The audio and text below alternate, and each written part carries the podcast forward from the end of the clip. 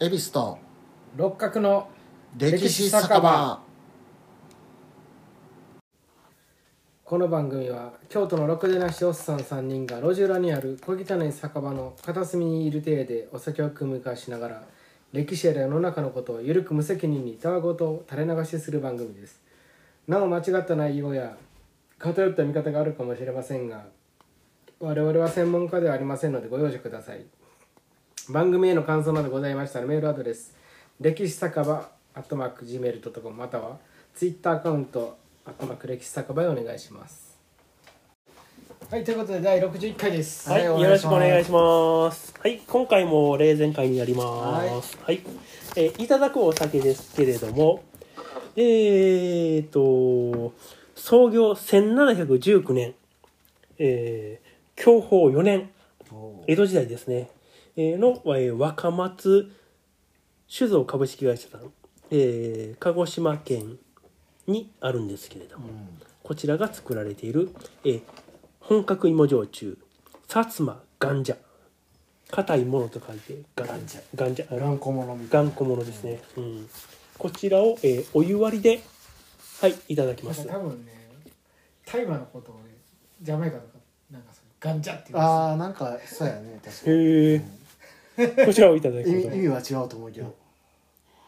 熱すぎるめっちゃ熱いなお湯がめっちゃ熱い痛いすマジかこたらどり着け へんもうちょっとしてから、たどり着かないなんかなんやろ熱気がすごいなうんこれ飲めんのは富樫源氏ぐらいだ油風呂に入っていったいったうんあいきますかうんあみんなあいいいい味いい味も芋のううんザ芋やね芋のいお湯いが香りねがしもうあ余あ計香りが立ってうんいい感じやわ芋のいい感じがするわこのちょっと甘い、うんえどうなんですかあ、ま、私あまり芋焼酎飲まないんですけれども、甘めなんですかこれはうーんなんかすごい飲みやすいよこおれおー、うんそんなに癖ないし、うん、あ確かに芋焼酎にしては癖は少なめかなとは思いますね。飲みやすいと思う、はい芋の香りがすごいするうん、うんさつさまいてものあこの芋焼酎いただきながら、えー今回はですね「えー、享保の大危機うんこんなもの飲みながお前ら贅沢に飲み贅なが沢らに飲みなが らそんなこれこそすいごい話を するねえー享保の大飢饉は、えー江戸中期、えー1732年享保17年、 1700はい、32年、あーにその起こります時代かえー西日本、えー特に九州と瀬戸内に甚大な被害をもたらしました。ああそうなんやその辺なのか、えー、250万人以上が飢えに苦しんで、えー、1万2000人が餓死したなるほとど伝えられてます、しか1万2000人はい、が餓死餓死ガシって想像つかへんよなええぐいーよなええー江戸三大飢饉の一つに数えられてますえー、と享保の大飢饉、うあと天明の大飢饉、あと天保の大飢饉、ただ、えー近年では、えー江戸初期、えー家光の頃徳川家光の頃にに起こった、えー寛永の大飢饉を入れて四大飢饉あとあさそれてのいるそうその時代もあったよ大塩平八郎の時とかさうわ大志の平八郎は天保じゃなかったかな確かあそうな結んや構後の時代あとですね、うんえー家光のこの、えー、この中江の大飢饉は島島原の乱のちょっと後ぐらいですうね、うんん初期の方やねはい、ただ江戸時代は、えー、飢饉というのは小さいものを含めるとえー35回あったああそとうなさんれだてるんねですよ、江戸幕府が240年 50, ぐら50い年ぐらいやったと思うんですけれども、そんなそうね中34回35回35回、はい、2つされてます。で、こので天、えー、享保の大飢饉は1732年に起こるんですけれども、えー前年の1731年うんからのこの年末ぐらいから天候が悪かったそうなんですよ。で、年が明けてもまあ天候不順うんうんこれが続いたことにより、えー気温の低い日うんっていうのが、まあ、ずっと続いてたそうなんですよでそのままつ梅雨の時期に入ると今度長雨になりますうん、雨がずっと降るわけやねで早めに雨ずにしかも早めに梅雨入りしたのかうんこの長雨約2ヶ月にも及びまうすん長いなそのため冷夏になりますうんでさらに雲夏というあえー虫かカメムシ目の、えー稲の害虫全般ーを指す言葉うらしいんですけれどもんこれ犬を食うやつがね、これが大量発生したらしくて、えー甚大な被害をもたらしまうす、んえー特に、えー松山藩伊予の松山藩ですねあ四国のはい龍松山ここでは稲全滅します全滅しかも雑草まで食い荒らされたそうです、えぐいな、うん、のぼさんのそうやのぼさんそうですね、うん秋山兄弟がはい、それでこの被害というのが、えー西日本の46藩うんにも及びました、西日本を中心にまそあの虫の被害とむしろ冷夏と冷夏と、まあ、雲下の長被雨害とでの凶作うんになりましたでこの46藩うんうんうんをの全ての総石高っていうのが約236万石236うん万石あったと言われてるんですけれどもこの1732年のこの享保の大飢饉が起こった年の収穫は約63万石うわあえーだからなんぼ減ってんの 200? えーと、えーと、減ったのは約ろ、えー、173万石。だから収穫できたのは、えー、26%とちょっと。まあ、ほぼ四分一ぐらいですうね。ん1号あのい10号で一国で一人が一年間暮らすための米らしい10号で何やったかな中国1升ああそう10升で1頭ああ、で10頭で1票一票か。ああ、はい。 10票で1国ああ、なるほど。だからい一国で一年間一人らしい、う、うんん、 10票ってことや10票一年間まあ、その236万石が約63万石しか取れなかった。 260万人暮らせるのが60何万人しか取れへんかったそういうこと何号ってことじゃあそれは計算できないすごい数で、天文学的数字やっていうとこ さっきなんか出てきたな何が天文学的なやつやけどなんか言うたっけ言ったな、あの、あれの時に、えーフォークランド紛争の時に天文学的なインフレあー天文学的アルゼンチンのう言うんねえー、とこんこの時の、まあえー記録各藩の記録っていうのが残ってるのが、まあ、ありまして福岡藩、うんえーこれが42万6千石あったんですけれどもとももとね収穫できたのできたのが、えー4万3千石ほどわあきついな10分の1以下1割ですねで40万石42万石あったんですけどが4万石ぐらい、で藩の全人口うん、が32万人いたんですけれどもあれや全然やそのうち6万6千人が餓死した福岡ではいうわあ何人中何人餓死して32万人のうち6万6千人が餓死したと言われてたまめすっちゃ減って死んでるやんで藩が幕府に報告した数は1000人だったそうですまあ少なくしたよね福岡ははいうんまあまあまあなんか大躍進でもそんなことな あったあったあったい、ね、そういう地方はそういうふうに報告する一番一番最初にあの1万2千人が餓死したと伝えられって言いましたけれども、うん実際にはもっと多かったと推測されます、そうやろうねなので福岡には、えーこの飢饉で亡くなった人を悼む、えー飢饉地蔵また飢餓地蔵というものが、え現在も市内に多く残っているそうです、うん他に被害が大きかったところは佐賀藩うんあでは隣や8万人が亡くなったと言われてます、佐賀なんてすごい平原やしさうん米いっぱい取れるとこやもんねだからうんよりより一層きたんやあダメのージがダメージが大きかってま米あが取れ人口が増えてるからうんこ米がそやうん米が取れなくて国葬地帯うん飢饉が起きたんだよだから余計になるほどねで享保 SAGA サガ SAGA サガ 江頭もサガや江頭もそうなんか、公表するなそっちはしたらあかんのかで忘れてやす子はちゃんと公表してたっていう今日公表してねえじゃなかったっけ してしてねえしてちゃんとしてたっていうそうかあれは花輪の妄言や った妄言えー盲言や った音楽にも乗せた盲言やったね そうえー享保の大飢饉、まあ享保ですから幕府の将軍うんこれは八代将軍あの暴れん坊の徳川吉宗有能な人やん多分はい有名な人や有能であり有名やろ目安箱やろは木腕箱やろだってドラマでよく見てるであの人いね、出てる出てる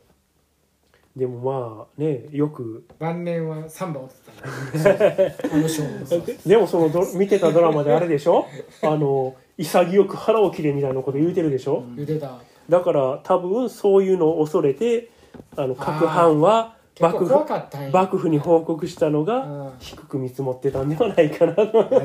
いう作用をするか逆になあれそれはいわゆる八代将軍が毛沢東と一緒って言ってもいいんだよ いやいやいやいやで、ま、この徳川吉宗はこの飢饉に際して、えー幕府の直轄地、うん天領というの天領やながありまして、えーそこ100万の石やんそこの疎米そこの税収の米っていうのを100万石じゃない幕府直轄より200万石やわわごめんなさうんいそうどなんやうでもいいですはい、えーその米を、まあ、その被害のあったところに供出しますう、んさすがはあ上様やい、で天領では取れてたんや米がだから、まあ、九州に都内やん西日本そうかそうはかあれですけどそっちがあれ東日本で静岡とかは大丈夫やったあんやる静岡とかあとは、そえんなんだってー、群馬怖いとやかあんっち吉の宗が運かかってラブでそうやうんか分かるんやせえば言わ れる忍者に切られるからあのねまだあの関分かっとるなあの関東諸国ですかとか、えー、と信濃では陸奥より、えー幕府が米を購入してうん北の方からそれを、えー被害した各藩に支援しますあさじすがゃ上あ様そういう政治ができてんだやから東日本は被害がなかったので、うんそこからそれ米を渡すとを買ってうん西日本に配ります、うんまあそれがでも国益にも反してくるっていう政治うんなことやでまあなうんでまたあちゃんとの統制が取れてるわけや西日本のその藩の諸大名には、うんえー金銀というのを貸与、うんでまた参勤交代を緩和して、はいうん免除とかしてくあれたんのや被害を受けた各藩の支援を、まうあん図るんですその被害軽減でも賢いなそこ放置してたらな多分また反反乱な乱る分子が出てくるうんんで絶対なるうんこれはいい政治よただうんそのために米の価格が高騰することになるんですよ確かあちょっと資本主義の観念が入ってきてるわけやそのために農村部では百姓一揆が起こりますうんで都市部では、えーその米商会への打ち壊しにうんというのが起こりますうんで、まあ、徳川吉宗自身がその百姓保護の保護のためにその米価格を引き上げるうんという政策をあ取ってたんですよ、まや用してたんあやはい、米将軍と呼ばれるだけあって、うんそういう政策をしてたんですけれどもこれにより一転その引き下げるという政策を打つことになります、米の価格を下げることにするとはいじゃあ農民が怒るとそうなりますよね、うん高くで買ってくれへんとうんでまあこんな、えー餓死者を出したこの享保の大飢饉ですけれども、西日本でも、えー餓死者を出さなか出さなかった地域うんというのもありました、どこや奈良県とか特に被害の大きかった九州において島津市の薩摩藩おうでは飢民が生じなかった薩摩でと言われてます、もともと米取れへんからか焼酎芋あ芋芋があったとで米取れる場所じゃないしなあんまりで、えー、沖縄からの兆候もあったんちゃうかあーあもそれはあったかもしれませんね。で、えーこの享保の大飢饉の際に、えー、飢民が出なかったところというので話がいくつかありましてまず瀬戸内に浮かぶ大三島、えーこれが愛媛県現在今治市もでしまなみ海道が通ってるうああの辺あのの辺の島なんですけれどもそれもここも飢民が出なかったんです、へえそこはなんでやろうえーここにはねレモンか、し、えーかんえー漢字で「下」うんに見るうんと書いて「浅見」と読むんですけれども海藻が浅見吉十郎という人物がいたんですけれども人物この人が、えー、と若くして妻と子供を亡くしたうんので、えー出家してうん六部祖、まあ、巡礼僧うんとして、まあ、諸国行脚を行ってたんですけれども、えー薩摩の移住院村を訪れた際に、お伊集院に来たはい、農民に今を伝あの伝令させた一夜の宿を頼みます。お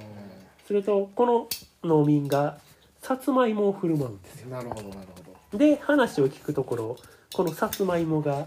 痩せた土地でも安易に、あ容易に栽培できると知った吉栄十養郎価もは、高いとうんえー故郷の大三島でさつまいも栽培したいということで、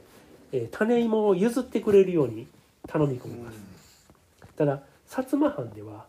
この芋の持ち出しを固く禁じていうたんああう、そうなんや、うへん、えなので断られますそれは知らんかったな、それでも吉十郎はもう涙ながらにうん再三懇願し種芋を譲り受けることができます北斗の剣のミスミのじいさんみ たいなた何やったっだもみもみもみ たいけ 前はこれだけはこれだけは今日よりも明日なんちゃうただそれでも見つかるとまあ処罰されるのでこの吉十、えー浅見吉十郎は持っていた仏像に穴を開けてそこに種芋を隠してあー薩摩の国から持ち出すことに成功しえま薩す摩ってそんなんしてた薩摩芋ってそんなあれやったんや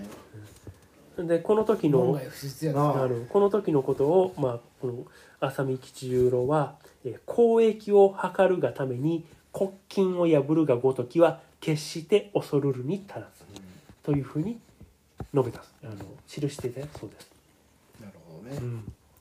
脳天に叩き折られるけどなもし見つかったらチェストーリ ーえーでえー大三島に帰った吉十郎は、えー、さつまいもの栽培うんこれをしますでこれを成功させます、すると、えー島の農民にこの芋を配って回うっんて、さらに栽培法うんというのを伝授していきますその後近隣の島々に広まってこの大三島周辺の島民の生活というのが安定していきます薩摩から流出してもうたんやな、はい薩摩芋が、でああやっぱりでも無理やわうん流出いずれしてるしなで吉十郎が大三島に帰って20年ぐらいした後にこの享保の大飢饉というのが起きますけれども、えー大三島周辺の島々では、えーもう一人も餓死者出ませんでした薩摩栽芋が培しとったんやもんでさらにそここの島にあった、えー米700うんうん票を、うんえー稲が全滅した伊予松山藩に献上したそうですへえこれはもう取れてたんやこれはあの松山藩の記録に残ってるそうです、うん、 700票700票まあまあたくね700票ぐらいではとは思いやういやかもしれませんけれいやすごどいもそれぐらいまうんあさつまいもによるまうちは薩摩芋があるしいうことや何号いっぱい天文学的数字あどうだろうね、うん まあそれぐらいまあまあゼロが4つあったら天文学的えーそれ以外にも、えー第19代大森大官うん大森大官って、えー、と石見銀山のああ岩道どこの大官大森大森大官島根の方や島根ですねああ大岩見銀山大森藩ってこといやその幕府の直直轄領ですね飛び地であるってことあの、うん大えだから銀山と、まあ、石見地方あと大森大館はあと、えー、備中岡と山ビンゴうん広島にもその幕府の直轄地があって、あそうなんだそのそのおそのことを大森って呼んだえっと大森はこの石見地方のその時のその名称うんで岩見のことを大盛りって言ってたよだこからの時はだからこの大森大館跡地が今の石見銀山その資料館みたいになってるはず、うんうんだからあのあの辺りが大森って呼ばれてた地名うんまあそのだと辺を思われる管轄、してまあ大森大官、はいおおまあ、直轄領は大森って言ってたはいそ岩の見全銀山でも食わしたろうかねでそこの、えー、大館となった、食わしたろうかえ岩ー、見銀山 井戸、え飲まさー、れて平左衛門正明という方がいたんですけれども、えーこの人60歳となった1731年、えー、享保の飢饉の起きる前年ですね、えーこの大森大官に任命されますおー怖いただ石見この石見地方ではずっと不作が続いてたのようんはい、でその困窮する農民にの貧しい暮らしを見たこの井戸正明は、えー商人からお金集めて農民助けたいからうん米買うお金を供出してくれうんというふうに頼んで献金を求めますまあ見返りはそれでもその商農民を助けたいというその正明の、まあ、熱意にほだされた商人からまあ、得たお金でその米を買って農民に分け与えますでままただはどうやったのなか商った人のになか対するインセンティブがないと商人はできへんやろどうやろうねなんかなかったのかなあれやろでまた旅の僧からそのさつまいもの話を聞いていて幕府に広まっとるやん幕府に 働興味幕府今日チェストを言うて今日回収しに行こう幕府に 働きか半け次郎が幕府に働きかけて薩摩の国から種芋を取り寄せます何で来たらえしかしこの栽培方法っていうのが分からなかったので うんなかなか根付かなかったそうなんですうんあそんなんあんにゃで植もえそやてで一応ひあんにゃやり方がな昔話であってなんかさつまいもを植えて鶴だけが出てきて、ううんんそのどこ瀬戸内食うのねん島のおっさんが言わすとさ痩せた土地でもできるって言うからさ、いやなんか植植ええたたららででききるるのかな、うん、たけだ、ど下になってるとかわからんっていう昔話があっうて、ん、で泥棒が来てなんかその鶴につっかえてこけた時に芋がボコって出てきてうん、さつまいもがなる「ほど。あこれを食うんか」ってなって、うんその泥棒にも渡したっていうへえ。昔話があるで、へーあそういうの教訓やうな、ん日本昔話でやってた、一応ここ書かれてたのは、うん作付けの時期が遅すぎたから。っああていう、いなるうほどふうにも言われて、うんそういうような理由それはが。そうや日ね本あったそう昔話の抜粋エビさんの大体抜粋は日本昔話と任命書 も確かな情報筋確かな僕の中でもただ、まあ、そうやな作付けの時期もあるしな、はい確かにで、そんな中、享保の大飢饉というのが起きます。で、この、えー、井戸、平八郎、えー、平八郎じゃない、平、え前は井戸正明、はい、は、え平左衛門平座平左衛門正明ですねは、えー平八郎いたら大変や でこんな戦ってんね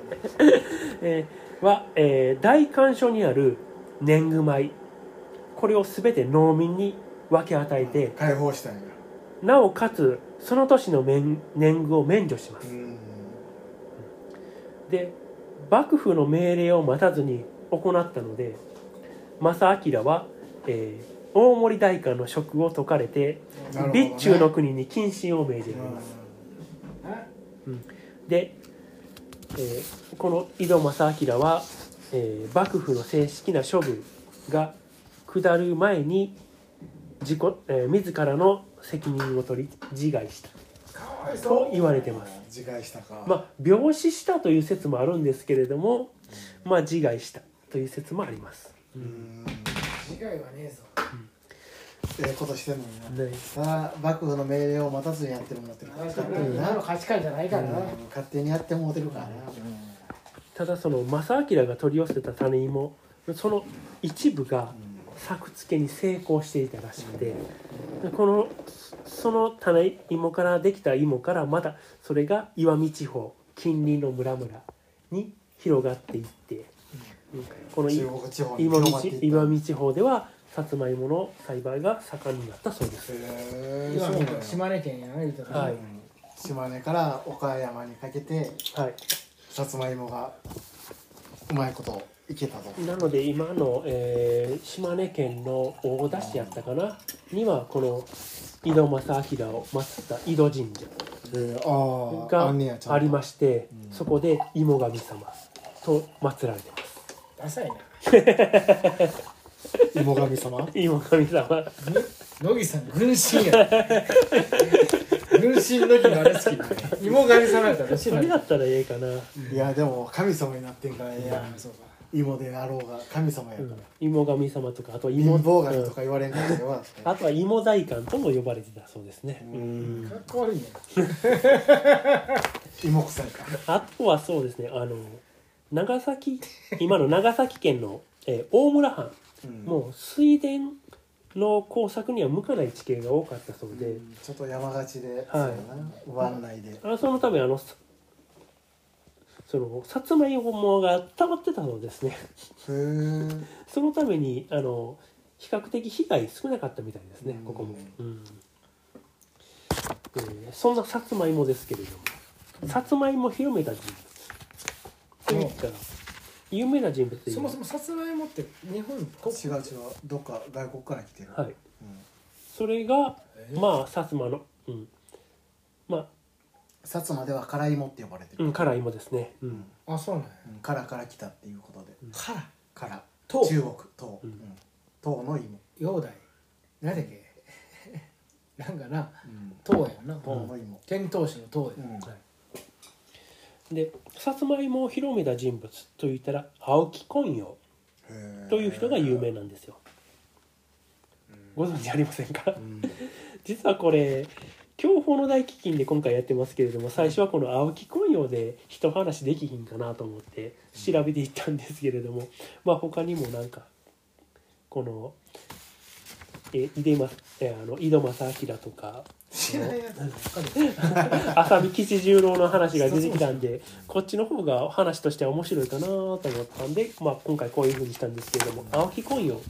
という人物がいたんですけれどもこの人、えー江戸の日本橋の上屋の一人息子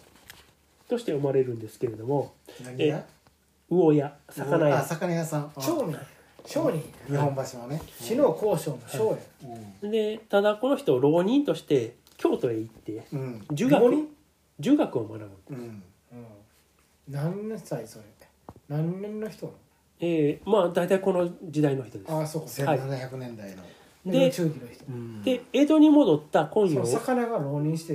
儒学学びに行けんじまあやっぱそういう時代やったんちゃうだから多分結構裕福やったんではないかなとは思いますね。うん場所も日本橋やしええとこやもんねで江戸に戻った昆陽は懇意にしていた江戸の町奉行所与力の加藤又左衛門という人がいて、うんよりこきののこの人の推挙により、えー1733年だから、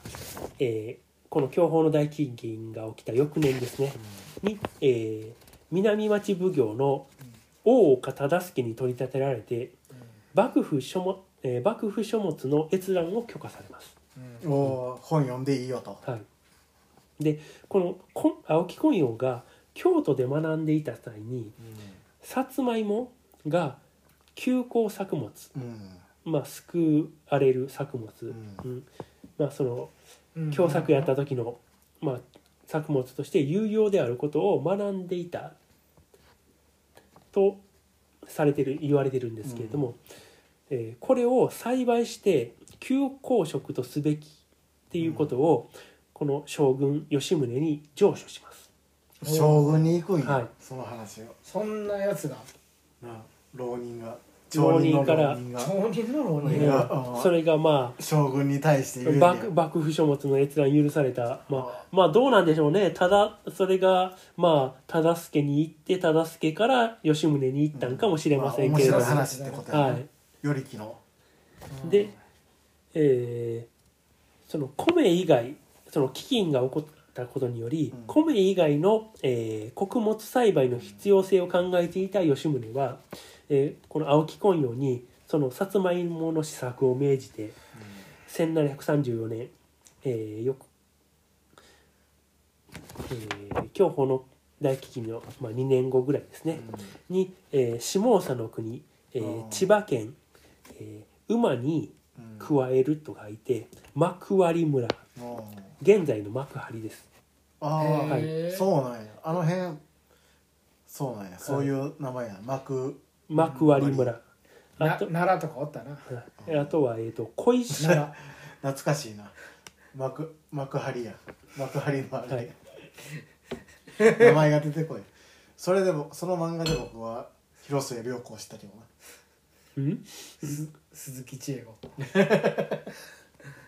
まあいいやすいませんはいジャンプの話えっ、と小石川五百円え奈ー良買った言うてえー、と現在の小石川植物園となってるところとあとは、えー、と上総の国、えー山辺郡不動道村、えー現在の九十九里町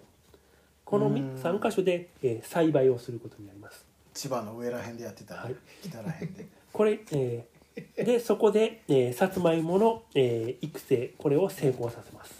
これにより、えー東日本にも広く普及するようにはなるんですだから基素晴本らしい基本炭水化物が米だけやったけどもここでさつまいもっていうのが出てきたわけや、はい、それをまあ吉宗そとの浪人のやつ偉いやうんん、随分とすごいななのでもうよりきも偉いしあの千そなうなあ1736よりき年って直さんなええー、よりきってそんなよ上りじきゃってなかったとど思ううけどなうんのなんかよりきのシステムってよく分からなくねみたいまなた同心より上やんな分かってるじゃんあ奉行ーそ奉うか行のなんか助っ人みたいななんかしたっていう感奉行につけるみたいなのがよりきやんうがんなんかその下のじいろいろ動いてる人やなあの駒遣い駒遣いしかその下のが同心やんか、うんその同心が使うのが目明かしみたいなあのヤクザもみたいなの使ったりしてたまあいいけどごめんより聞いてでも上のイメージあるよなある程度こう幕府権力あー基そ盤う持かってる人のイメージあるけどなえーで、えー1736年には、えー青木昆陽、えー、薩摩芋御用係を拝命し幕臣となりますあ爆心までなった、はいですげえなレイジさんこれ大出世あれやってくださいよあのえ同心とよりきとそこまで詳しくない私調べてなうんえあの徳川幕府の、そうそううん、その、あの構造う権力構造、ん、奉行がなんちゃらとかさ、ちょっと考えますは、はいい図解図 解ラジオの図解でまあこの青木昆陽は、えー後世も、えー、甘藷先生、うんまあ、薩摩芋ですね、うん甘藷と呼ばれるようにもなりますし、えー、幕割張り鑑賞よさすがに甘藷ナレーションじゃなくてえー、と甘い、えー草冠に諸侯の書と書いて甘藷と書いて甘藷諸先侯の生書今でも鑑賞とか言うやんな、ええなんかえーと権弁に物うん草冠書いて権弁に物バレー賞じゃんそうじゃなくバてレー賞はじゃがいもやろ鑑賞は薩さ摩つ芋まいも でえっ、とホやなで幕張には、えー、金陽神社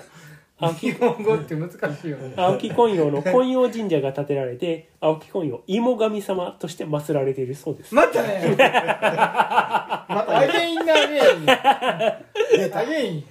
いや出た芋神だからこの青木昆陽を調べてたらねこの薩摩芋御用係とか芋神さっ様きのっていう初の代が芋神って誰だっえそれ芋大官でしょあの芋大官の芋神になってたよけでも芋神やってたよ芋な神になってた初代芋神だった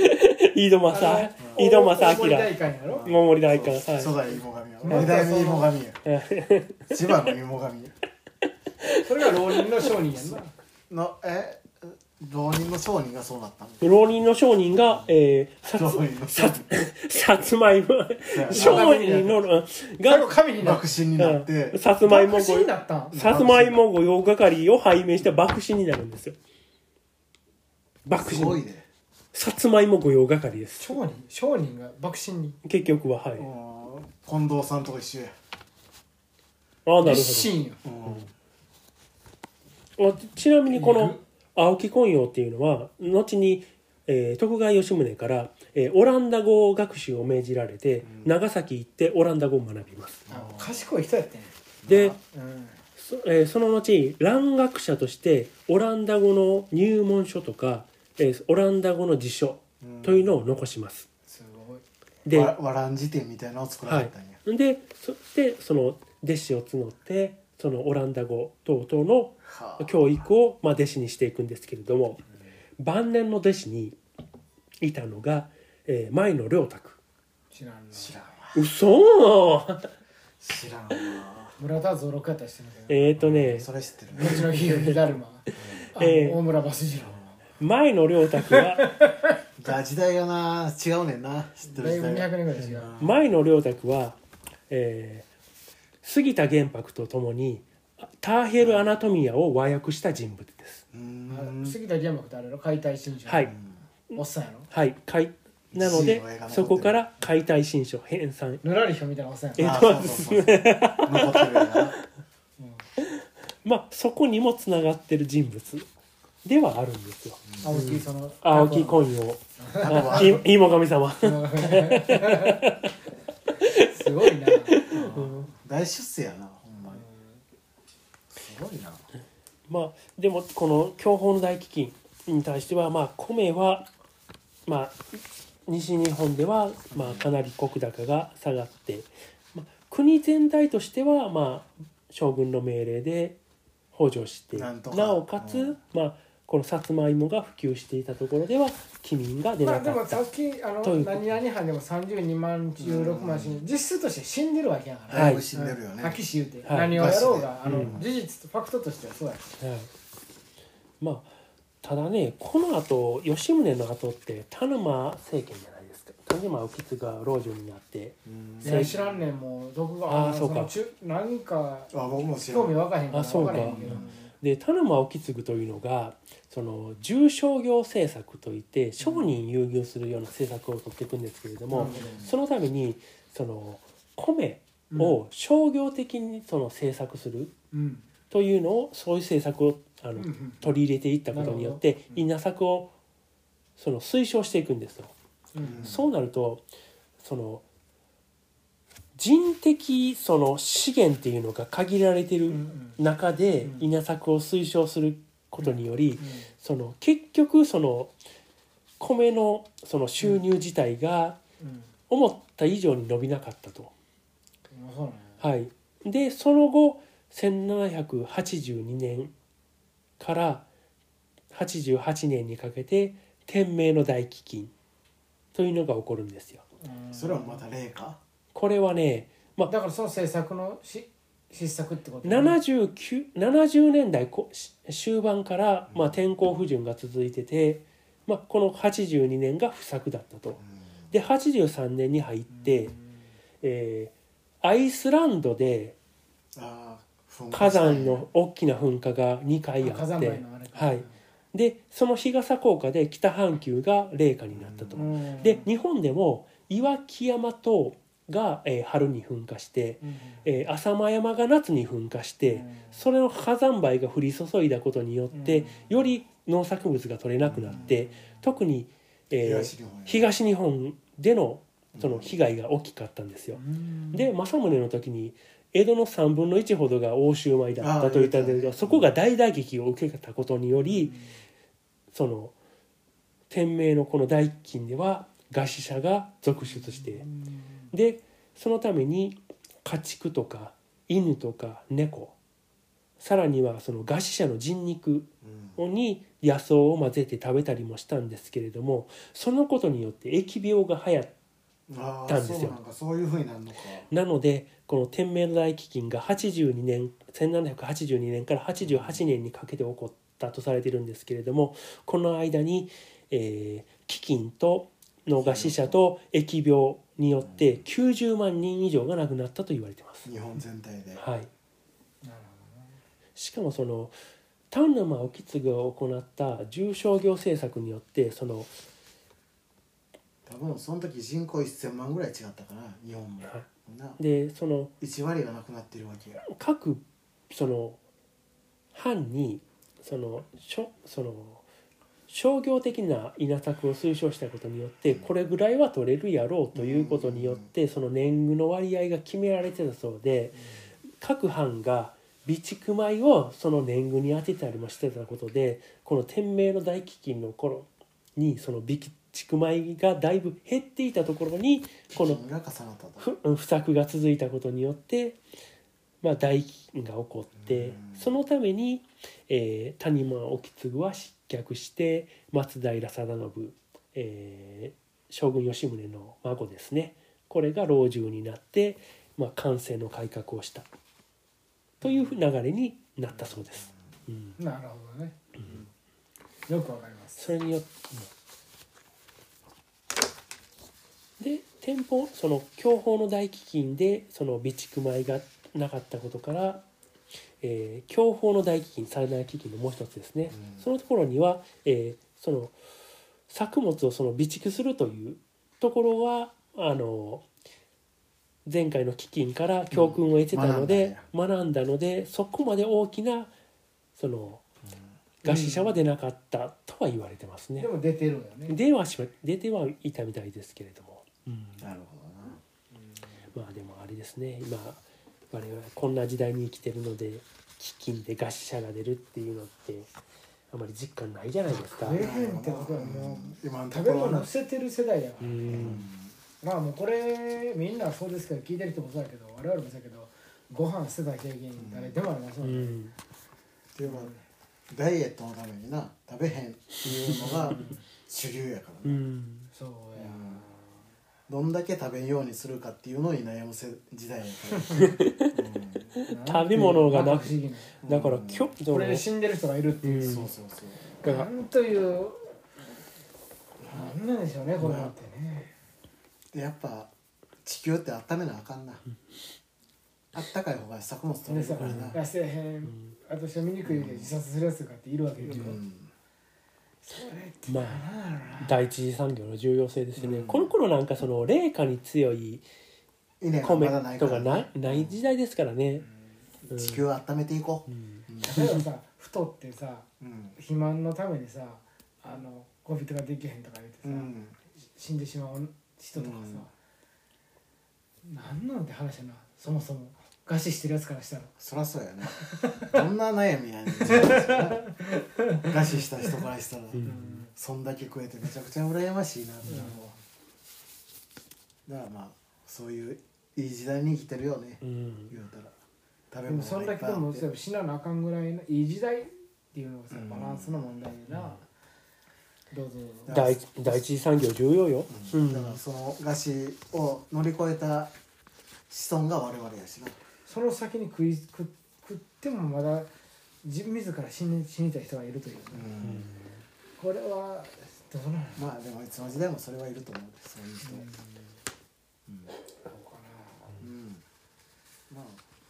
だからやっぱり地球を温めて冷夏にならんようにしなあかんねんて 作物をいっぱい育てて、うんあったかい土地に地球にしていかなあかんうんいつ冷夏が来るかわからない確かに備蓄やなでもまあまあ備蓄もそうや備蓄ですしいろんな食べ物を作ることやな、うん一つにそうそそうう偏りすぎないっていうのは必要やと思いますね。トウモロコシ食うとかさ、うんなんかポートフォリオって言うやん資産でもさ株で、はいはいああはい。どううんぞ何パーセントは株でもあって、何パーセントは金でもあってドルでもチーそういろんなノユーロでもチーそノみうそうたいなさうんな株を買う国債にするそう人がいていろいろと振り分けるっていうのはいる投資をしていくってでもそのさつまい国家としてはそういうことやんな、うさんつまいもを栽培する、うん何をするだから芋系結構強いやんね。じゃがいももそうやし、うんそういうのもやっぱパイナップルとかええんちゃうそれはパイナップルどうなんやろああったかなかったらできないでしょやっぱ温めなあかんな地球を、うん、二酸化炭素いっぱい出していかなあかんなやっぱ食物を育てるためには、そう なると、えーその勢力の強い台風が出てできてドーンそれを全部なぎ倒していくだからのでシベリアらへんが暖かくなって農耕地になると なるほどロシアがそうするんだねそう、これからロシアの時代だとルーシーの時代ルーシールーシーなバイキングのなんちゅう話の持っていき方やバイキングの血筋を引くスラブ人とルーシールーシーやっぱりスラブの長たるプーチンのあいあいな、トウモロコシいっぱいスラブ育ててくれ人るを滑ってくれるのはやっぱりあのルーシアだよ結局はまあスラブ人のなオセやからなお世話やかうんら守ってくださいそれがシベリアを開発してうあったかくなってん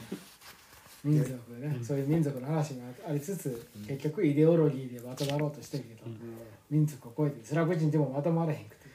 民族を超えて共産というイデオロギーでまとまろうとしたけどもやっぱそれも崩壊して失敗して今はこのなロスルーシーが模索してるどういうイデオロギーでまとまっていけばいいのかと。多民族国家は難しいね日本はどうなんやろ簡単だよ単一国家単一民族国家国家やからでもこの話を聞くと結局食料やろうん、いやと思うよやっぱ飯食えな不人民登は校を求めるって結局そうなんやろね、ん結局食い物なかったら人民はな反乱するしうんどっちにしろ特特にに日本はそれは自給自足っていうどんどんして第い一かん次産業はできるから、うんもっとそっちにやっぱりレーゼンさんが言うみたいにそう農目を向業けていかんと分かるよね、と思うけど漁業ねもそうやしうんうん農業漁業食料をとにかく自国でやっていくとあとはあのちゃんとあの基地を辺野古に移設すると、そしてあのあと肥料肥料の問題があるかああらはいみんな運行をちゃんと肥料にこれだめにやってあそれはフリッツ・ハーバー会でやったあの技術の実う装んもあるしでもそれ以外にもそれ以外にもあるしねうんちゃんと肥料を国産化していくっていううな、ん輸入に頼ってるしな肥料もどうしたら国産化できるうんこいっぱいしたらいいうんこいっぱいできへんやんうんこいっぱいしてそれをためたらいい今全部流してるだけやからもった いないともったいないと江戸時代に戻れとこれだめをちゃんと肥料にするようにしてその話行く行き着くところ行き着く行き着く先は多分ポル・ポテやと思うけどねほんで眼鏡かけてるやつは殺すと機械はいらんいらん全部農作業手で手でやっていいって大丈夫うんこを出せうんこを出すこれだめにして水洗便所なんて害があると。芋を作れ米やれ米をこ米を作れでそして疫病が流行ると 危機になると人を食うとそうそうまた感染するで山も全部は萩山にしてこ大洪水が起こると、と難しいなやっぱりコンピューターに繋がれるし かないななそうやで結 論 AI に任してコンピューターにつながれるバーチャル空間で生きていこうそれしかない結論出たなそんでそのバーチャル空間がでやって移動で生きるんかそれはなんかわからないこう光をエネルギーに変えるのかその人間から出た排泄で電気が起こされてあの食なんかこう生態系が一応守られるというでその排泄物で電気を起こしてそのバーチャル空間を補う電力が生まれ人間がて資源になるわけだそうそうそう電池になるもうあのす人間がこう滑る世界じゃなくて資源になって人間が電池になって保つとうん、世界を保ってると、なるほどそれでいきましょうはいはい以上ですありがとうございまあすりがとうございました